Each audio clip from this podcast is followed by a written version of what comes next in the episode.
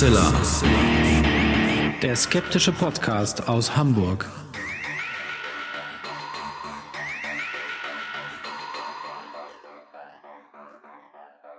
Hallo und herzlich willkommen zum 171. Mal bei Hoaxilla, dem skeptischen Podcast aus Hamburg. Wie immer bei mir die wunderbare Hoax Mistress Alexa. Ja, immer noch. Hallo ihr da draußen. Und ich bin der Hoaxmaster Alexander. Und äh, wir starten jetzt einfach mal durch wieder in unserer Sendung.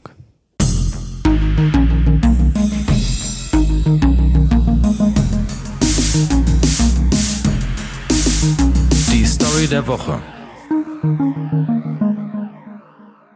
Wenn man jemanden vergiften will, dann ist das ein sehr, sehr schwieriges Unterfangen und man muss ganz genau aufpassen, wie man das anstellt. Man möchte ja möglichst unentdeckt bleiben und das Gift soll ganz unauffällig ähm, zum Beispiel unter das Essen der Person gemischt werden, ohne dass sie etwas merkt.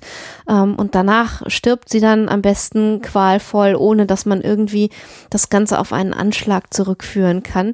Und eine Möglichkeit, genau das zu erreichen, ist es, Glas ganz fein zu malen und äh, unter die Nahrung dieser Person, des Opfers zu mischen, weil natürlich die Person das nicht bemerkt, wenn sie dann das Essen zu sich nimmt ähm, und dann aber an den Folgen unweigerlich stirbt, weil die inneren Organe davon angegriffen werden, man verblutet innerlich und das war's dann. Ganz schön perfide ist das Gruselig, dann auch, ne? ne? Mhm. Naja. Das wusste man schon vor einigen Jahrhunderten, dass das funktioniert. Und das war natürlich gerade für Frauen, die ja bekannt dafür sind, Giftanschläge zu verüben, eine sehr, sehr gute Methode.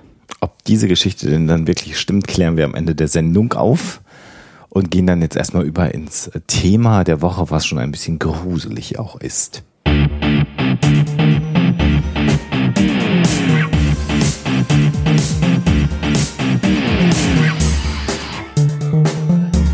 Thema der Woche. Ja, für das heutige Thema der Woche gibt es im Prinzip zwei Begriffe, die immer wieder zu finden sind. Das eine sind die Black-Eyed Children oder aber auch die Black-Eyed Kids. Also gemeint sind die Kinder mit den schwarzen Augen. Genau, und das Besondere an diesen Kindern ist, dass sie uns im Alltag ereilen können, in ganz normalen Situationen, wenn wir zu Hause sind, äh, wenn wir gerade unterwegs sind mit dem Auto oder in ähnlichen äh, Situationen, wenn wir zum Beispiel im Wald spazieren gehen, wie es jetzt in einem neueren Fall einer solchen Sichtung ähm, gewesen ist. Und diese Kinder, die wirken zunächst einmal ganz normal. Mhm. Äh, sie sprechen dann äh, denjenigen, der ihnen begegnet, an, haben dabei meistens den Kopf gesenkt, so dass man ihre Augen nicht sehen kann. Sie fragen nach Hilfe, entweder weil sie kein Geld haben, um eine Kinokarte zu bezahlen, weil sie im Auto mitgenommen werden möchten oder weil sie einfach ins Haus gelangen möchten. Und dann ist es meistens so, dass derjenige, dem so etwas passiert ist, berichtet, ab irgendeinem Punkt hätten dann die Kinder, die so im Alter von sechs bis sieben ähm, bis hin zu mittleren Teenageralter ähm, meistens sind, den Kopf gehoben und man hätte die Augen sehen können und man hätte nichts gesehen, keine Iris, äh, nichts, sondern sie wären einfach äh, wie schwarze Teiche gewesen, sozusagen Fenster in die Dunkelheit. Und spätestens da bekommt jeder, der so ein äh, Black-Eyed Child sieht, äh, es mit der Angst zu tun und äh, in vielen Fällen ist es dann auch so, dass die Leute entweder den Gang einlegen und einfach wegfahren oder ihnen die Tür vor der Nase zuknallen oder was auch immer. Die Kinder haben ungefähr ein Alter zwischen 8 und 15 Ja, genau, Jahren. das Es sind Mhm. Jungs und Mädchen und sie treten in der Regel immer zu zweit auch auf. Das ist ganz typisch. Äh, es gibt diese Geschichten aus Großbritannien, da schon in den 80er Jahren die ersten Sichtungen, jetzt aktuell Angeblich. wieder Mhm, einige genau. Fälle. Ähm, in den Vereinigten Staaten gibt es an verschiedenen Stellen äh, Sichtungen dieser Black-Eyed Children und aber auch im äh, sonstigen Ausland, Australien zum Beispiel, hat einige Sichtungen. Also ein Phänomen, was relativ weit verbreitet zu sein scheint, zumindest was die Schilderung von Fällen angeht. Und immer dann, wenn jemand die Kinder hereingelassen hat, dann kriegt er ein ganz gruseliges Gefühl. Es gibt die Geschichte von einem Mann, der das getan hat und das eine Kind wollte dann auf Toilette gehen und das andere Kind wollte telefonieren gehen und ähm, als dann das eine Kind nach oben auf die Toilette in dem Haus ging, ist er dem anderen Kind hinterhergegangen, das also dann durch die Wohnung in den Flur ging, wo das Telefon stand, aber gar nicht telefoniert hat. Und als er dann fragte, ob etwas nicht in Ordnung sei, hätte sich das Kind umgedreht und hätte ihn mit diesen schwarzen Augen angeschaut. Und da sei ihm dann erst bewusst geworden, dass irgendwas ganz komisch ist. Und die Kinder, das Kind hätte zu ihm gesagt, wir sind wegen dir hier. Und daraufhin hat er dann ganz schnell die Wohnung verlassen, hat alles abgeschlossen, ist dann über die Nachbarsgärten äh, geflüchtet, weil er ganz furchtbare Angst hat. Das war ein Beispiel von jemandem, der das Kind in die Wohnung geholt hat eine andere Frau berichtet von einer Geschichte, wo zwei Jungs, der eine mit einem mit so einer Hoodie-Jacke, wo also die Kapuze immer hochgeschlagen hat, ähm, eigentlich immer um ihr Haus herumgelungert haben und immer gesagt haben, sie würden gerne hereingelassen werden wollen. Sie könnten aber nur reinkommen, wenn die Dame sie reinlassen würde. Sie hat sie immer nicht reingelassen das war dann auch in Ordnung, aber diese beiden Jungs haben also noch monatelang um das Haus herumgelungert und sind auch von anderen Leuten gesehen worden, was relativ gruselig ist. Wir haben jetzt so schöne Geschichten erzählt, die alle so klingen, als wären das tatsächliche belegbare und greifbare Sichtungen gewesen. Was es wirklich damit auf sich hat und ob das wirklich schon so alt ist wie äh, die 80er Jahre oder vielleicht sogar noch älter oder vielleicht viel jünger, das werden wir jetzt gleich mal mit einem Experten zusammen aufklären. Und dazu haben wir uns jemanden in die Sendung eingeladen. Genau, es handelt sich mal wieder um Sebastian Bartoschek und wir schalten mal direkt um sozusagen in unser Interview und hören mal rein, was Sebastian Bartoschek, in dem Fall mit Alexa im Wesentlichen, zu dem Phänomen der Black Eyed Children zu berichten hat.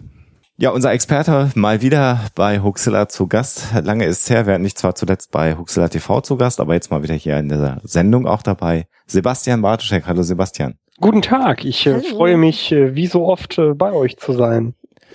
Sebastian, wir haben uns ein, ja, ein Phänomen rausgesucht, was uns jetzt auch mehrfach per E-Mail auf Facebook und auf anderen Social-Media-Kanälen angetragen wurde. Und außerdem geht es auf Halloween zu und da passt das ganz hervorragend. Nämlich das Phänomen der Black-Eyed Kids. Wir haben gerade schon ein bisschen einführend was zu diesem Phänomen erzählt. Es ist keine Band, falls ihr das meint. Genau, es sind nicht die Backstreet Boys, sondern und auch nicht die Black Eyed Peas oder wie auch immer, sondern ein ganz anderes Phänomen. Ähm, was mich mal interessieren würde, du hast ja auch schon äh, ein, zwei Mal, deswegen machen wir ja auch mit dir das Interview, ähm, das Phänomen wahrgenommen äh, in deiner äh, Welt, in der du, in der du dich bewegst, in der Verschwörungswelt. Ähm, was sind so deine deine äh, ursprünglichen Gedanken zum Black Eyed Kid Phänomen? Wann hast du das das erste Mal wahrgenommen und äh, wie wie stehst du dazu? Wahrgenommen habe ich das tatsächlich zum ersten Mal. Wann wird das denn gewesen sein? Das muss um 2008 herum gewesen sein. Mhm.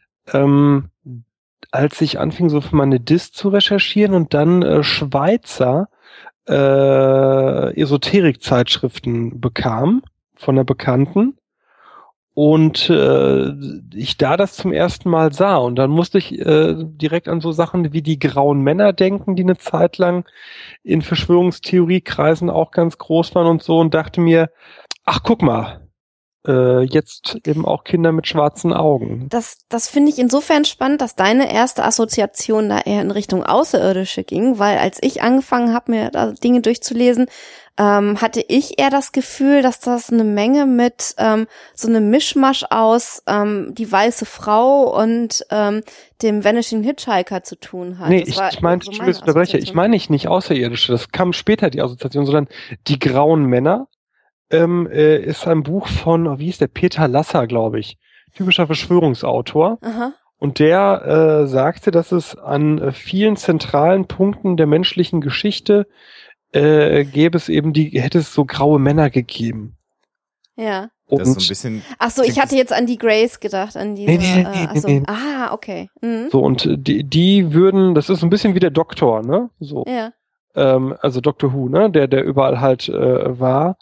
Ähm, und äh, da musste ich so dran denken, so also Unheils, äh, Unheilsverkünder. Ähm, das äh, spricht aber auch so ein bisschen für diese Watchmen, die es in der Fernsehserie Fringe gibt. Ne? Das geht auch so in die Richtung, ne? Ja, genau. Beziehungsweise die, die Watchmen bei Fringe bauen äh, wahrscheinlich, würde ich vermuten, eben auf diesen Männern in Schwarz, Men in Black, wie ich mich erinnere, wie es richtig heißt, bei Peter Krasser, nicht Lasser, Krasser, äh, äh, auf. Also so Leute, die irgendwo zugegen sind, wenn was Schlimmes passiert. Ne? Ihr hattet ja auch schon, ähm, ähm, äh, wie heißt er denn hier von Mothman? Mhm, äh, genau. Äh, wie heißt denn der Autor? Ja, der, der Mothman. Keel, genau. Keel, äh, John Keel. Genau. Ja. Und mhm. der hat ja auch äh, in einem Mothman-Buch eigentlich ganz viel diese Men in Black beschrieben. Und an die mhm. musste ich also dann so denken.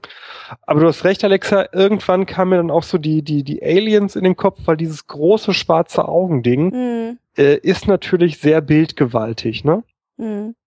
Was ich jetzt gerade spannend finde an deinen Ausführungen und auch an dem Gesprächsverlauf ist, dass wir uns irgendwie gar nicht damit beschäftigen, darüber nachzudenken, ähm, was denn nun wirklich diese Kinder sein können, sondern anfangen, popkulturelle Referenzen zu ziehen und Bezüge herzustellen zu bestimmten anderen Wesenheiten. Warum ist das eigentlich so? Warum machen wir das? Naja, weil es einfach nur sehr, sehr vage Hinweise darauf gibt, dass diese Phänomene tatsächlich da sind. Also es gibt irgendwelche dubiosen äh, angeblichen Augenzeugenberichte von Leuten, die diese Kinder gesehen haben, aber ähm, das kriegst du ja gar nicht wirklich ähm, quasi runtergebrochen auf irgendeine eine rationale oder eine faktenbasierte Ebene. Also es ist weder jemals irgendwie polizeilich auffällig geworden, noch hast du einen Hinweis darauf, dass das mal tatsächlich Kinder waren, die irgendwie einen Streich gespielt haben. Also es bleibt ja alles so im Reich der, der Geschichten, die so gerne erzählt werden. Augenzeuge ist in dem Zusammenhang natürlich ein ha, wunderbarer genau. Karlauer. äh, no pun intended. Wo ich diese Black-Eyed Kids, wie sie ja im Englischen heißen, äh, öfter mal gefunden habe. Ich habe ja die, die 14 Times im Abo und da gibt's äh, öfter mal so Berichte. Also öfter mal ist auch falsch, aber ab und an Berichte von äh, Black-Eyed Kids. Äh, die sind aber nie, äh, um auf Alexander einzugehen, so, dass man wirklich da was hätte greifen können. Ne? Das sind oft Beobachtung aus dem Augenwinkel, äh, in, in der Dunkelheit und so. Ganz selten, so wie in dem aktuellen Fall, äh, aber so, dass, dass jemand das klar gesehen hat, das Kind. Oder mhm. behauptet, mhm. das Kind klar gesehen zu haben. Denn stellt sich doch aber die Frage, wenn wir jetzt schon mal sagen, wir fangen gar nicht an zu analysieren, wo dieses Bild dieses äh, Black-Eyed Kids, dieses schwarzäugigen Kindes herkommt. Ähm, warum gibt es immer wieder diese Geschichten, Sebastian. Was fasziniert Menschen an Gestalten, wenn man es denn mal so formulieren möchte, die auftauchen und in irgendeiner Art und Weise eine Bedrohung ausüben, aber eigentlich nicht zu fassen sind. Das scheint ja Motiv zu sein, was weit verbreitet zu sein scheint. Ich glaube sogar, dass es viel weiter und viel tiefer zurückgeht, aber da wird die Alexa besser Bescheid wissen als ich, äh, als wir das jetzt bei den Black Eyed Kids haben. Ich musste nämlich dann im zweiten Schritt denken an die Banshee mm, ja, in der in der irischen oder keltischen genau. Mythologie, mm. also eine äh, Wesenheit, die äh, erscheint beziehungsweise gesehen wird ähm, oder die, na, man hört den Ruf der Banshee, mhm. die sich in verschiedener Form, unter anderem eben auch als äh, Frau oder als junges Mädchen äh, zeigt, dann, wenn einer aus den ähm, großen Häusern der Iren stirbt, also so eine Art Todesfee, wie sie dann ja auch ähm, äh, genannt wurde. Genau. Und ich glaube, dieses Motiv äh, des Einbruchs des Übernatürlichen in den Alltag, ja. äh, so möchte ich es nennen, ist unglaublich stark weil es auch die, die jederzeitige ähm, Verletzlichkeit symbolisiert. Also ich, äh, ich will jetzt hier nicht den großen äh, Soziologen, Professor Typ machen, aber ich finde dieses Motiv immer und immer wieder, wenn man genauer hinguckt. Ich war in, in Mexiko vor ein paar Jahren, da gibt's äh, äh La Catrina, also ein, ein äh, Skelett in äh, ähm, Ausgehkleidung so des 19. Jahrhunderts, das eben einmal im Jahr quasi gefeiert wird, um zu zeigen, oder die Dios de, las, de la Muertos, also die Tage der mhm. Toten werden gefeiert, um zu zeigen, jeden kann es jeden, äh, jederzeit mhm. treffen. Memento Mori. Mhm. Ne, genau, Memento Mori, dieses äh, alte Motiv aus dem 17. Jahrhundert. Äh, und ich glaube, das ist ein Teil des Ganzen und der andere Teil ist auch sehr psychologisch eigentlich. Ähm, Kinder, also etwas Gutes, hm das sich aber als mhm. Böses präsentieren. Genau, genau. Also diese scheinbare Unschuld, die einen dazu verführt, äh, helfen zu wollen, weil diese Kinder fragen ja auch immer auf irgendeine Art und Weise um Hilfe. Ähm, und man weiß aber eigentlich genau, wenn man denen jetzt wirklich helfen würde, wenn man die hineinbitten würde, dann äh, hätte man wahrscheinlich irgendwie äh, die Kacke am Dampfen auf Deutsch gesagt. Ähm, es gibt übrigens, ähm, das finde ich ganz spannend und das war auch so eine so eine Assoziation, die ich hatte, äh, in, im südamerikanischen Raum, die äh, La Lorona. Das ist also auch eine Frau, die äh, oft schwarze Haare hat, weißes Kleid, die oft in, in der Nähe von Flüssen ähm, auftaucht und da sich da also die Haare rauft und weint und nach ihren Kindern sucht. Und da gibt's also Geschichten davon, dass es eine Frau gewesen ist, die ihre Kinder im Fluss ertränkt hat und seitdem da umherwandelt und äh, auf der Suche nach ihren verlorenen Kindern ist.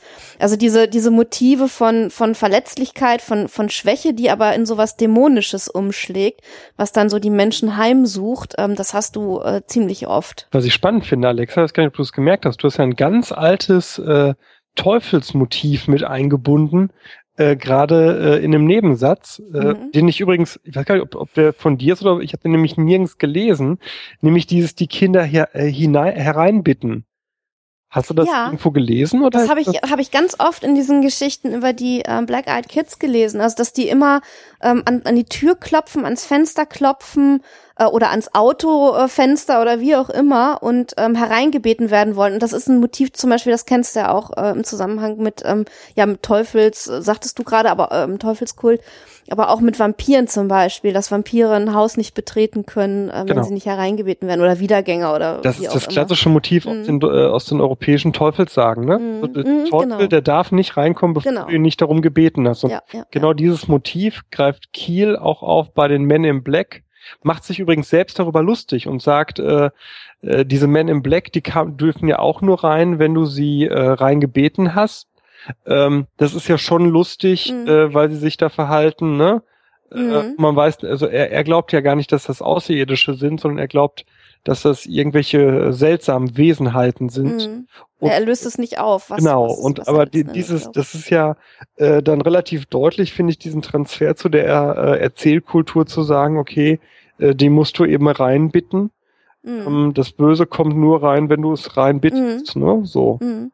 Ähm, und ähm, also Brian Dunning hat zum Beispiel auch eine Skeptoid-Folge ähm, dazu gemacht und äh, schreibt dann auch, natürlich kann es sein, ähm, dass mal irgendwann Kinder, weiß nicht, um Halloween rum oder so, losgezogen sind und in, sich irgendwelche Kontaktlinsen in die Augen geklebt haben und dann äh, den Leuten Streich gespielt haben. Aber da, das musst du auch mal zu Ende denken, weil, also wenn die dann irgendwie an die Haustür klopfen und hereingebeten werden wollen und jemand würde die reinlassen, ja, was sollen sie denn dann machen? Dann stehen sie da drin. Äh, ja, dann ist es wahrscheinlich schwer, diesen, diesen Streich irgendwie aufzulösen. Ne? Also es ist wenn da nichts Reales, also wenn da nichts real Paranormales dran ist. Mhm. Ne? Also mhm. ich habe ähm, auch einige Sachen halt im Netz jetzt auch nochmal gelesen, in Vorbereitung auf die heutige Folge. Ja, das ist jetzt so, ne, diese Brian Dunning-Sicht, äh, die ist so ähnlich bei James Randi zu finden. Ich glaube aber, dass das zu kurz greift. Ich finde das mhm. schade, dass äh, das, was wir gerade eben mal hier in äh, fünf Minuten analysiert haben, äh, die, die Skeptiker-Kollegen in den USA mhm. irgendwie nicht gebacken gekriegt haben. Ne? Nee, weil, weil die dann halt sagen, erstmal müssen wir gucken, ob so ein Phänomen überhaupt gibt. Nee, die Berichte sind zu vage, ähm, wir glauben gar nicht, äh, dass das irgendwie mehr als ein Internet-Meme ist, äh, deswegen beschäftigen wir uns nicht damit. Und das ist halt irgendwie schade, weil, weil ich es halt auch viel spannender film, äh, finde, mal zu gucken, wo diese ganzen Motive herkommen. Genau, denn auch ein Meme ist ja was Reales. Ja. Genau. Also ne, das ist ja so, als würde ich sagen, äh, hier mit E-Books beschäftige ich mich nicht, weil das ist ja gar kein echtes geprintetes Buch. Ja, genau. Ist ein bisschen ist, überzogen, ist mir bewusst. Ja, nun, aber es, ich finde, ich finde die Frage höchstens spannend, mal zu gucken, wo das Ganze wirklich ähm, seinen Anfang genommen hat, weil ähm, es gibt halt Hinweise darauf, dass so um 1997, 98 rum ein gewisser Brian Beethel äh, angefangen hat, in, in Foren ähm, solche Geschichten zu posten und seine angebliche Begegnung mit so einem Black-Eyed äh, Kid, das war übrigens irgendwie auf einem Parkplatz oder so, mit zwei, zwei Jungs, glaube ich, die in sein Auto wollten, die mitgenommen werden wollten und er hat dann irgendwie Angst gekriegt und ist dann einfach losgefahren, hat er sich umgeguckt und dann waren die halt weg. Ähm, dass es damit ähm, losging und jetzt hast du halt ähm, ähm, ein paar Jahre Ruhe gehabt, ähm, obwohl, wenn du sagst, du hast 2008 davon gelesen, dann ist es wahrscheinlich immer mal wieder so ein bisschen hochgekocht. Und jetzt letztes Jahr und vor allen Dingen dieses Jahr scheint das irgendwie wieder total gehypt zu werden. Irgendwie die britischen Zeitungen sind voll davon ähm, und haben schon von einer Plage gesprochen, was ich auch irgendwie ein bisschen aberwitzig finde in dem Zusammenhang. Ähm, und ähm, da scheint es dann wiederum ein gewisser Lee Brickley zu sein, der ähm, ja die ganze Geschichte wieder ins Rollen gebracht hat, weil der nämlich letztes Jahr ein Buch rausgebracht hat, wo das erwähnt wurde. Woran ich auch noch denken musste, äh, ich habe aber den, den Namen jetzt nicht gefunden. Es gibt ja diesen äh, Film, diesen alten Horrorfilm mit den Kindern. Genau, ähm, genau. Dem, das heißt, nee, Dämonenkind war das nicht. Dämonen. Ähm, oh, ja, ich weiß, welchen du meinst, Das mit Dorf den der leuchtenden. Augen. So, ich hab's hier gerade. Ja. Das Dorf Die hatten die nicht, war da nicht auf dem Cover sogar ein Kind mit so, so schwarzen Augen drauf? Genau, genau, ist es, genau. Und Ja, ne? ich habe mich dann gefragt, hieß der denn? Das Dorf der Verdammten, Ja, hat Sebastian genau. gerade schon gesagt. Ja. Also Achso. gerade nicht gehört, genau. und ich habe jetzt gerade nochmal geguckt, äh, während wir telefonieren, äh, während wir hier skypen, äh, hochmodern, äh, 95 gab's ein Remake. Ah. Aha. Okay. Mal nur so zur Info, ne? Ach so, genau. Ja. Und äh, da habe ich auch die Quelle gefunden. Jetzt weiß ich nicht mehr, wo ich sie habe. Es gab dann Anfang der 2000er Ach, Carpenter, guck mal. einen, einen eigenen Film zu Black Eyed Kids. Mhm. So, also seitdem ist es äh, Ja, in der Popkultur. angekommen und ab da äh, kann man natürlich immer gucken, okay, wann wird's wieder hochgespult, ne? Ja. Wir haben ja ähnliches mal ähm, besprochen, als es um die Alien-Entführungen ging. Also in dem Moment, wo sich auch in der äh, Filmindustrie so ein gewisses konsequentes Bild vom Alien durchgesetzt hat oder vielleicht auch gerade durch die Serie Akte X, die ja wirklich popkulturell sehr, sehr erfolgreich war, wurden die auch immer häufiger als kleine graue Aliens bezeichnet. Und vielleicht ist tatsächlich auch hier das so ein, ein Einfluss, dass man sagt, ein Film äh, hat einen Einfluss darauf, auf das, was man dann wieder sehen möchte. Mhm.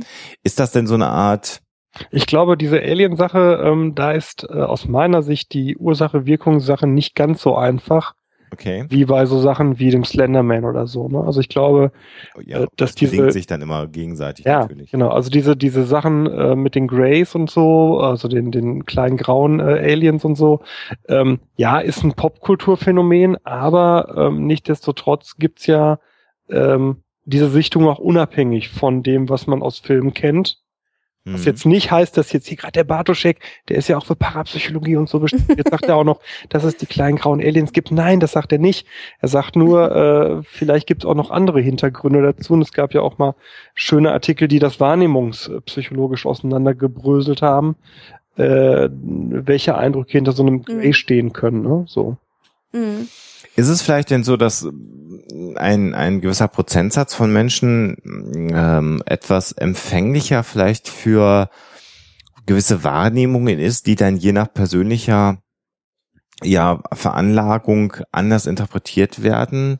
Also waren es früher, wir haben da schon mal drüber gesprochen, eher Engelssichtungen, äh, die dann zu Aliens wurden und heute sind es vielleicht äh, die grauen Männer oder Wobei äh, Engel ja wieder en vogue sind. Ne? die Engel sind, kommen auch wieder in Mode, klar, aber gibt es vielleicht so etwas wie, wie die Sehnsucht von Menschen, wenn sie auch gar nicht so willentlich ist, äh, irgendwas wahrnehmen, wahrzunehmen, was außerhalb unserer Welt liegt? Also der berühmte Wunsch nach dem etwas mehr zwischen Himmel und Erde, was wir uns erklären können? Ich denke, da muss man unterscheiden zwischen welchen Menschen und welchen Menschen. Also, während wir jetzt gerade reden, fallen mir gerade Sachen ein, die ich echt erlebt habe, wo Menschen mir solche äh, äh, Personen mit schwarzen Augen beschrieben haben. Aha. Mhm. Äh, das waren paranoide Schizophreniker, Okay. die aber ganz sicher waren, von solchen Wesenheiten verfolgt worden zu sein auf Mhm. normaler Straße. Heißt, Und die haben die aber dann einfach nur irgendwo stehen sehen oder die kamen ja, die haben die verfolgt. hinterher? Die haben die verfolgt. Okay. Ne? Und äh, äh, jeder, der ihnen helfen wollte, äh, stellte sich heraus, aus deren Sicht war auch so jemand. Mhm. So, ne? Hm. Ähm, heißt, wenn ich eine gewisse Art von psychischer Störung habe, kann es sein, dass Menschen solche Wahrnehmungen einfach haben. So, das heißt, die äh, ja sehen solche Sachen auch da, wo sie wohl nicht sind. Ne? Hm. Das kann man übrigens in Teilen auch auf so Reptilien-Alien-Geschichten Hm. äh, schieben. Ne? Also wo Leute Mhm. mal sehen, die verändern sich und so und das ist Stimmt. nicht so. Auf der anderen Seite glaube ich, äh, ich finde spannend zu sehen, dass dieses Phänomen, ich habe das ähm, mal so ein bisschen recherchiert, äh, nur in Australien, äh, UK und äh, äh, USA und Kanada verbreitet ist. Ja. So, das heißt, es muss irgendwie in der Erzähltradition da mit drinne stecken. So, denn es ist ja hoch unwahrscheinlich, dass die Black Eyed Kids äh, nicht in nicht in Österreich äh, Hm. existieren. Warum sollte das so sein? Hm. Ähm, oder dass die Menschen in Österreich völlig andere Notwendigkeiten haben. Ich glaube, dass äh, vielmehr diese Black Eyed Kids Sachen sich aus der Erzähltradition dieses angelsächsischen Raumes äh, widerspeisen. Ja, wobei, also ich als äh, Volkskundlerin sage, dass das vielleicht auch nur eine Frage der Zeit ist, ne, weil solche Motive ja auch äh, sich auf Wanderschaft begeben und erst recht in Zeiten des Netzes. Und ich könnte mir vorstellen, dass es vielleicht irgendwie so ein, zwei Jahre maximal dauert, ähm, bis die hier genauso erzählt werden. Ähm, siehe Slenderman. Also du hast ja hier auch teilweise jetzt schon, äh, also nicht viele, aber dauert vielleicht auch noch ein bisschen, aber so ein paar Slenderman-Sichtungen. Ähm, das sind dann natürlich Motive, die sich auch so von Land zu Land äh, verbreiten können. Durchaus. Ja, das ist dein Metier. Ich, ich habe nur immer das Gefühl, das ist jetzt wirklich ein Gefühl, ich habe aber das Gefühl, dass es äh, kulturspezifische Erzähltraditionen gibt. Ja, das, das, das sicherlich, ganz bestimmt. Also die, diese, ähm, ähm, ja, gut, Banshee hast du jetzt hier nicht, das ist sicherlich was äh, spezifisch irisches. Ähm, aber es kann halt auch immer mal wieder sein, dass solche Sachen ähm, halt rüberwandern, dass die dann ursprünglich nicht äh, aus Deutschland stammen, äh, sondern hier quasi zugereist sind und dann hier weiter verbreitet werden. Das findet man dann mit Recherchen sicherlich raus. Ähm, aber es ist halt nicht auszuschließen, dass das hier jetzt nicht auch auftaucht irgendwann. Also zum Beispiel Fuchsgeister fallen mir gerade ein, als typisch japanisches äh, Phänomen, ja. äh, ist mir hier noch nie untergekommen. Ja, das ist halt die Frage, ne? Also was, was, was dann hier auf fruchtbaren Boden fällt und was eher nicht. Ne? Also wenn, wenn du dann jemanden das Gefühl, also wenn du dann das Gefühl hast, äh, dass das ähm, ja quasi in der Psyche des desjenigen weiterwirkt und dass der das spannend findet und dass der das dann irgendwie weiter verbreitet, Who knows? Und ich glaube, dass diese Augensache tatsächlich auch eine, ein Wahrnehmungsfehler ist, der schnell passieren kann. Ja, erst recht, also in der Dämmerung. Genau. Oder, wobei, wobei ich ja interessant fand, also das habe ich zumindest gelesen, das lässt sich genauso wenig überprüfen wie alles andere, dass wohl die meisten Sichtungen dieser Black Eyed Kids tagsüber stattfinden. Ja, wobei äh, da die Quellen, äh, die man dazu sieht, das sind dieselben Quellen, äh, zum Beispiel dieser dieser Zeitungsautor äh, Ben Andley ist das, meine ich hier, ne? Oder ist das Brickley? Wer hat das denn geschrieben? Auf jeden Fall dieser Mensch, äh, der davor äh, eben auch Menschen mit Schweineköpfen. Ja, das ist dieser Brickley. Brick, mhm. Nicht Bentley, genau, äh, Brickley. Mhm. Ähm, und wenn man, es gibt ein, ein ähm, von der 14 Times erscheint regelmäßig äh, It Happened to Me, äh, True Ghost Stories in Britain oder so, ne? Mhm. Und da äh, finde ich spannend, wie viele Wesen gesichtet werden, die einen Menschenkörper, aber einen anderen Kopf haben. Mhm. Schweineköpfe, Hundeköpfe, Hundeköpfe recht häufig, interessanterweise. Mhm. Äh, wenn man sich aber mal äh, aus psychologischen Aspekten das anguckt, äh, ist mir aufgefallen, sind das fast immer Kinder, die die sichten. Okay. Und das wiederum ist psychologisch nicht so überraschend, weil Kinder vor einem gewissen Alter nicht unterscheiden können, was real oder nicht sicher unterscheiden können, was real war und was Fiktion. Mhm. Und wenn Leute 20 Jahre später aufschreiben, was sie als siebenjähriges Kind gesehen haben, ja.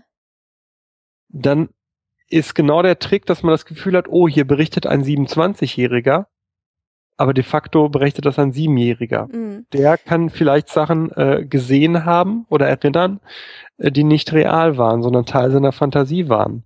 Sind, sind diese Kinder dann nicht vielleicht auch so ein bisschen von ihrer Lektüre ähm, geprägt, weil ich weiß noch genau, dass ich jede Menge Bücher oder Bilderbücher mir angeguckt habe, als ich so klein war, wo halt Tiere natürlich vermenschlicht dargestellt sind. Das heißt, Hunde, die aufrecht laufen und Kleidung tragen oder Schweine, die aufrecht laufen und Kleidung tragen und dann irgendwie alle möglichen Sachen ja. erleben oder so. Also der gestiefelte Kater ist ja beispielsweise. Ja, oder so, genau. Anthropomorph heißt das. Genau. Schmeckt mhm. sein? Ha, wunderbar. Anthropomorph nennt man solche Märchen ja natürlich. Äh, und, und natürlich kommen die viel vor und es ist nicht, nicht überraschend, finde ich, dass Kinder sowas dann auch draußen sehen. Mhm. Mhm. Aber ich, ich finde es trotzdem spannend, dass, dass äh, diese Black Eyed Kids sich gerade irgendwie so auf die Augen halt äh, fokussieren, weil ähm, du ja am Blick eines Menschen unglaublich viel erkennen kannst. Ne? Also wenn du jemandem in die Augen guckst, wenn du dazu in der Lage bist, sowas einschätzen zu können, dann siehst du ja oft, ähm, äh, ob jemand lügt, ob er irgendwie schlechte Absichten hat äh, oder wie auch immer. Und ähm, wenn das wegfällt. Sagt der Volksmund, ne? Bitte? Die Augen sind der, genau. der Spiegel, was heute mit mir los? Der, die Augen sind der Spiegel der Seele. Genau. Genau, und da, da werden diese Geschichten halt auch oft ähm, so dämonisch. Das habe ich auch teilweise in diesen äh, angeblichen Berichten gelesen, ähm, dass dann die Rede davon war, dass diese Kinder deswegen keine, ähm, also äh, rein schwarze Augen haben, weil sie keine Seele haben äh, und dass, dass sie irgendwie eigentlich Dämonen sind, die menschliche Gestalt angenommen haben, bla blub. Das ist ja, das spannend, weil die Geschichten, die du gelesen hast, gehen alle einen Schritt weiter als die, die ich gelesen habe. Was ich gelesen habe, sind meist, äh, und das ist die, die Stärke der 14 Times zum Beispiel auch, einfach Beschreibungen. Also, ne, ich ja. gehe durch die Straßen und sehe auf einmal so ein Kind und habe dann ein schlechtes Gefühl. Mhm. Aber keine, keine Interpretation des Ganzen. Deswegen finde ich das spannend. Äh, das heißt, die Geschichten, die du kennst, sind schon einen Schritt weiter mhm. und versuchen eine Sinnhaftigkeit da reinzubringen. Mhm. Ne? Zum Beispiel bei diesen Geschichten, äh, die Menschen mit den Schweineköpfen, äh, da, da kenne ich überhaupt keinen Autor, der eine Sinnhaftigkeit reinbringt. Ja. ja. So, sondern es sind einfach nur Sammlungen und das ist ja auch der, der Anspruch der, der 14. Man sammelt einfach möglichst viele komische, anomalistische oder Anomalien und ja. äh, kommentiert die gar nicht. Ja. So, aber das heißt, ähm, wie Alexander ja äh, sagte, das scheint äh, mehr zu machen, so, ne, so Kindergeschichten. Und ich glaube, dass da auch so ein bisschen die Angst mit reinspielt, jetzt jetzt ein bisschen psychoanalytisch, mhm. aber nicht über Gebühr, äh, das eigene Kind vielleicht zu verlieren. Mhm. Echt findest du? Weil ich hatte jetzt eher gedacht, dass das, dass dahinter steckt irgendwie der Wunsch äh, im Menschen, ähm, wenn in ihm etwas Böses angelegt ist, das auch erkennen zu können, weil äh, das haben wir jetzt schon so oft gehört, auch in Gesprächen mit Lydia Benecke, ähm, dass das Problem ja gerade ist, wenn jemand ähm, äh, grausame Fantasien hat, dass, dass du ihm das eben nicht ansiehst, dass du ihm das nicht anmerkst und dass sich sowas in den Geschichten widerspiegelt, hatte ich jetzt. Aber dann wären es ja keine Kinder. Ja. Also ne, da, da muss ich mal sagen, so als äh, Vater, äh, Rolle identifiziert mich mittlerweile ja sehr, äh, ist eigentlich oder anders, ihr kennt das oben, oder? Mhm. mhm. Der Film ist um Längen schlimmer geworden, mhm. seit ich einen Sohn habe. Okay. Mhm. Weil die Idee auf einmal da ist, was ist denn, mhm. wenn das, was du über alles liebst und das du nur als gut erlebst, in Wirklichkeit das Böse ist. Mhm. Ja, das kann ich so, ne, Ich habe das oben, fand ich davor nie so schlimm. Seit der Kurze da ist. Mhm. ist es echt ein Horror. Und ähnlich mit diesen Kindern. Ne? Also äh, vielleicht so ein bisschen die Idee, äh, somit das Schlimmste, was passieren kann. Mhm. Kind, das absolut böse ist. Was mhm. machst du denn damit? Schlachtst du das ab? Legst es in Ketten? Ignorierst du es? Ne? So einem erwachsenen Mann mit Schweinekopf? Auf dich zugerannt kommt und knallst du einmal einen auf den Schweinekopf und gut ist. Aber bei so einem Kind mhm. äh, fehlen vielleicht auch so ein bisschen die Optionen. Mhm. Spooky, ja. Vielleicht noch der, der Hinweis ähm, für diejenigen, das muss ich einfach loswerden, die ähm, wie ich American Horror Story gucken. Da wird in einer Folge übrigens gespielt von Eric Stone Street aus Modern Family, äh, ein Mann, ähm, äh, psychologisch ähm, beleuchtet und äh, also der geht zu einem Psychologen und versucht seine Angst äh, vor, vor dem heimischen Badezimmer loszuwerden, weil er ähm, immer wenn er dort ist, das den Drang verspürt, sich vor den Spiegel zu stellen und dreimal, ich glaube, come Piggy Piggy oder sowas zu rufen. Und wenn er das dann tun würde, dann würde der Mann mit dem Schweinekopf hinter ihm erscheinen und dann würde was Schreckliches passieren. Fand ich ganz nett. Das also Motiv, weil, weil sie das ein bisschen mit, mit Bloody Mary genau. ähm, vermischt, genau. Ja. ja. Ja, Sebastian Alexa. Äh, ich habe noch einen Tipp. Äh, ich ja, möchte gerne. auf äh, haleyisaghost.co.uk genau. hinweisen. Haley Stevens, äh, Ghost Hunterin und äh, dem ich muss es gerade formulieren, weil sie ist ja gar nicht mehr Teil der Skeptikerbewegung. Nee. Äh, äh, dem wissenschaftlichen Skeptizismus ja. und der rationalen Inquiry, wie ja. sie selber schreibt, verpflichtet. Und Haley hat äh, einen schönen Blog-Eintrag äh, im Datum vom 30. September äh, verfasst zu eben äh, Critical Look at the Black-Eyed okay. Child of Canucks äh, Chase. Mhm. Genau, das hatten wir gar nicht gesagt, dass diese neuesten Sichtungen dort äh, stattgefunden haben sollen. Ich glaube, in der Nähe von Birmingham ist das oder so, ne? Ja, da werden wir dann nochmal genau. auch drauf verlinken auf den Artikel ja. von Haley und dann können wir das nochmal machen. Ja. Ja, also eine sehr kulturwissenschaftliche Sendung hier wieder. Es tut mir Äh, leid. Ich habe mich da sehr rausgehalten, weil ihr beide das sehr schön äh, aufbereitet habt. Habe ich mal weniger zu tun. Ähm, wer jetzt meint, Mensch, Alexa und Sebastian arbeiten ganz gut zusammen, da sei nochmal der Hinweis gestattet, dass dies Jahr noch ein Buch von euch beiden erscheinen wird. Nämlich Psyche im Märchenwald. Worum Ja. geht's da?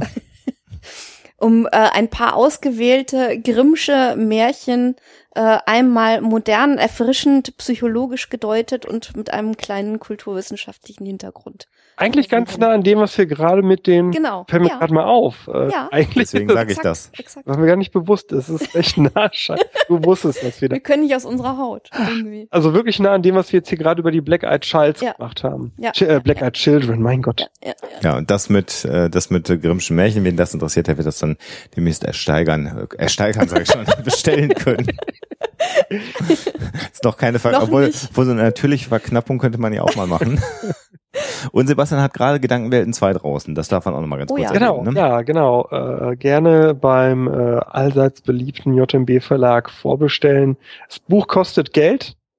Äh, äh, Und es Und ist in ist Papierform, ne? es ist in Ja, genau. Papierform. Äh, ja. Ihr könnt dann bei Crowd Wen das nicht stört. posten, wie es geht. genau. Wer, wer ist drin im Buch? Das ist ja wieder ein Interviewband. Sag mal zwei, drei Highlights von Menschen. die- Professor Dr. Norbert Lammert, das ist unser Bundestagspräsident, der führt aus, warum Schwule keine Kinder haben sollten. Aha. Dann haben wir drinnen den Christian Anders, der erklärt euch, äh, warum Impfungen nicht äh, wirken. Äh, Wir haben drin Tobias Huch, der ist äh, Honorarkonsul von Liberia und Nathan Gray von der äh, allseits beliebten Band Boys It's Fire, die ich ganz toll finde, der erklärt, äh, wie er über den Satanismus zum Atheismus gekommen ist. Spannend. Also spannende Interviews Ja. in Gedankenwelten 2. Auch da darf man dann durchaus mal Werbung für machen. Sebastian, vielen, vielen Dank. Schön, mal wieder mit dir äh, bei Huxela zusammengearbeitet zu haben. Und ähm, alles Gute erstmal und die weiteren Projekte, die wir so miteinander betreiben, die wollen wir mal jetzt noch nicht ankündigen. Die sind noch so ein bisschen äh, im Geburtskanal, die Eier, die da demnächst auf die Welt kommen. Deswegen machen wir das demnächst. Aber da kommt natürlich auch wieder was von uns gemeinsam. Ja, Danke dir. sehr gerne. Bis dahin, macht's gut. Ja, bis Tschüss. demnächst. Tschüss. Tschüss. Einen weiteren Aspekt, den wir jetzt nach diesem Interview, was ich, ich finde, hochinteressant war, noch gar nicht angesprochen haben, das liegt wahrscheinlich daran, dass da drei Atheisten miteinander gesprochen haben, ist der Aspekt, dass die Black Eyed Children auch sehr häufig, wenn dann jemand mit einem religiösen Überbau daran geht, als dämonische Doch. oder teuflische Erscheinung. Ja, so ein bisschen angesprochen hatten wir es aber nicht äh, ganz deutlich. Also gerade diese, diese schwarzen Augen und Ja. äh, dieses Seelenlose, das deutet natürlich ganz oft auf diesen dämonischen Zusammenhang hin. Und äh, ein Aspekt, der da vielleicht wirklich noch mit hineinspielt, ähm, über den wir in diesem Zusammenhang auch nicht gesprochen haben, weil wir ihn schon mal in einer eigenen Sendung behandelt haben, ist das Thema Besessenheit beziehungsweise Exorzismus, Ja. weil es natürlich auch so ein bisschen mit hineinspielt, diese Vorstellung, dass äh, eigentlich unschuldige Kinder ähm, von dämonischen Kräften besessen werden können und dann eben gar nicht mehr so unschuldig sind, sondern arg gefährlich. Das Omen hatte ja Sebastian im Genau. Interview auch genannt als Genau. Film. Also das mal zu dem Phänomen der Black Eyed Children. Viel mehr kann man dazu nicht sagen. Es scheint Also wir können euch jetzt nicht erzählen, ob es die gibt oder nicht. Das müsst ihr schon selber entscheiden. Ihr könnt ja mal im Wald spazieren gehen und mal gucken. ja, äh, vornehmlich in einem düsteren Wald. Und aber was man festhalten kann, ist, dass die Black Eyed Children ähm, eher so in den Bereich der Urban Legends wirklich einzuordnen sind, der modernen Sagen. Äh, aber auch wir können das nicht widerlegen, dass es vielleicht irgendwo diese Wesen gibt. Es spricht aber nicht ganz viel dafür. ich habe jetzt gerade. Lust, mir Kontaktlinsen zu besorgen. Also so ein bisschen um Halloween herum, ja. Geil, ja, weißes Kleid irgendwie. Und, mm, Und dann klingeln gehen. Mit weißen Kleid erkennt dich keiner. das stimmt. Das ist die beste Verkleidung ever. So, bei den Planungen, die wir jetzt im Moment haben, machen wir es dann mal und wollen noch mal ganz kurz aufklären, ob man denn mit feingeriebenem Glas jemanden umbringen kann oder nicht. Die Auflösung.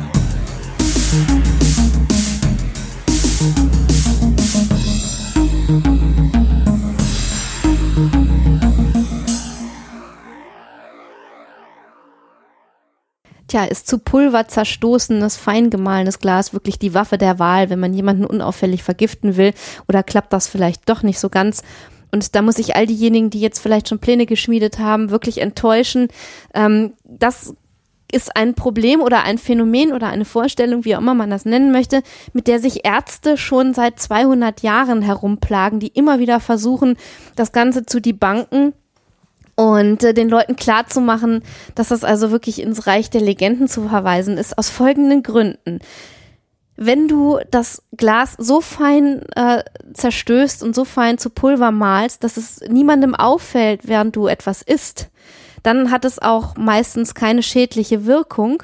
Und wenn du es so grob lässt, dass es tatsächlich irgendwie den Magen zerschneiden könnte oder was auch immer oder in deinem Körper halt irgendwie Schaden anrichten könnte, dann wirst du das mitkriegen, weil wir, ähm, wenn wir Nahrung zu uns nehmen, darauf trainiert sind und auch so weit unsere Sinne geschärft sind, äh, dass wir es sehr, sehr schnell wahrnehmen, wenn da auch nur ein kleines, grobes Körnchen drin ist. Ähm, das werden wir sofort merken. Das heißt also, es würde jedem auffallen, dass er da irgendwie Glassplitter im Essen hat und dann würde er das ganze tunlichst wieder ausspucken äh, und sein lassen. Das heißt, damit kann man dann nicht wirklich Schaden ein, äh, anrichten. Also viele, viele Mediziner haben sich mit dieser Vorstellung, die wirklich schon relativ alt ist, auseinandergesetzt und haben aber immer wieder gesagt, Leute, das funktioniert nicht. Ähm, man kann natürlich irgendwie dann einen Glassplitter äh, im Essen verstecken, aber auch das würde dann unter Umständen auffallen. Und wenn dann jemand tatsächlich mal so einen Glassplitter aus Versehen zu sich nimmt, dann kann das natürlich gefährlich sein. Aber wenn man dann merkt, dass man ähm, blutet, das heißt also zum Beispiel äh, im Stuhl würde man das dann relativ schnell merken, wenn man innerlich blutet, dann würde man zum Arzt gehen und könnte unter Umständen sogar noch gerettet werden. Also, das war es wohl nicht. Ganz so einfach ist es nicht. Nee bleiben Sie auch dran, wenn Sie nächste Woche wieder neue Rezepte für Vergiftung von genau. der Hoaxmistress hören. Das wäre auch mal eine Idee für ja. einen Podcast. Nein. Damit nein, kommen wir zum Ende der heutigen Episode von Hoaxilla. Ähm, wir wollen an dieser Stelle nochmal darauf hinweisen, dass es bis zum 31. Oktober möglich ist, die Hoax Files Band 1 äh, zu bestellen beim JMB Verlag. Wenn man das tut, dann wird man ein Exemplar bekommen, was signiert ist von uns beiden. Ähm, das geht nur noch bis zum 31. Oktober. Danach gibt es diese Option nicht mehr. Jetzt habe ich gerade den, äh, den Kater aus dem Regal gepflückt, ja. Entschuldigung. Ähm, äh, die Premiere der Hoax-Files wird, und das, auch das können wir jetzt inzwischen ankündigen, definitiv am 6. Dezember hier in Hamburg stattfinden. Und das Ganze wird so eine Art Jahresendfeier sein. Das heißt, wir werden aus den Hoax-Files vorlesen, aber es wird auch dann relativ schnell. Hauptsächlich Party genau, in ein Hörertreffen umgehen und wir werden da wieder die Location des Studios benutzen, der Alzer Filmstudios weil wir da genügend Platz haben. Da gibt's eine Theke, da kann man sich auch ein Bierchen kaufen. Und da werden wir dann, glaube ich, relativ entspannt die Jahresendfeier begehen. Das wird auch ein Hörertreffen sein. Also für all diejenigen, die sagen, ha, die machen nur noch Lesungen, keine Hörertreffen, kommt dahin. Ihr müsst da auch kein Buch kaufen. Äh, das tut gar Nein, nicht Nein, ihr könnt einfach mit uns feiern. Genau, mit uns und der Bundeslade. die haben wir da stehen. Das werden wir noch natürlich alles rechtzeitig ankündigen. Äh, wir werden zudem Ende November auch in Wien sein. Das können wir auch nochmal definitiv ankündigen. Alexa wird am 26. November bei der Verleihung des Goldenen Brettes äh, äh, Laudatorin sein. Genau, eine außerordentliche Ehre. Ja, da ist sie eingeladen worden und wir werden in Wien auch noch so einen oder den anderen Event planen, also für alle österreichischen Hörer von uns, die mal sagen, kommt, wir sind zumindest mal in Wien und wenn ihr es einrichten könnt, kommt nach Wien. Die genauen Termine, was wir alles machen werden in Wien, äh, zu dem wir euch dann einladen, äh, geben wir noch bekannt. Und äh, da lohnt es sich auf alle Fälle auf unserer Homepage dran zu bleiben. Habe ich sonst noch irgendwas vergessen? Genau. Ich glaube nicht. Glaubenssache kann ich sagen, kommt. Das ist alles ein Terminproblem im Moment, ein bisschen sowohl bei mir als auch bei Eduard. Das wird aber kommen. Äh, wer also auf diesen Podcast wartet, äh, der wird ist nicht eingeschlafen, das kommt. Und äh, ja, das erstmal so in aller Kürze zum Ende unserer Sendung.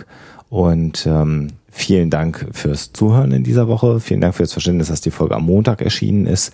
Und wir hören uns dann in der nächsten Woche mit einer ganz besonderen Folge. Das kann ich schon mal sagen. Etwas ganz Exklusives, aber was es ist, werden wir natürlich noch nicht verraten. Also, bis dahin, immer schön skeptisch bleiben. Tschüss. Der Hoaxilla Podcast ist und wird für immer eine kostenfreie Produktion bleiben. Aber ihr könnt natürlich Hoaxilla unterstützen. Das könnt ihr über Flatter tun, über Patreon tun oder über PayPal. All das findet ihr auf unserer Homepage. Und jeder Cent, jeder Euro, den ihr uns an Unterstützung zukommen lässt, hilft uns ungemein. Lest auf unserer Homepage nach, worum es geht. Und wir sagen Danke.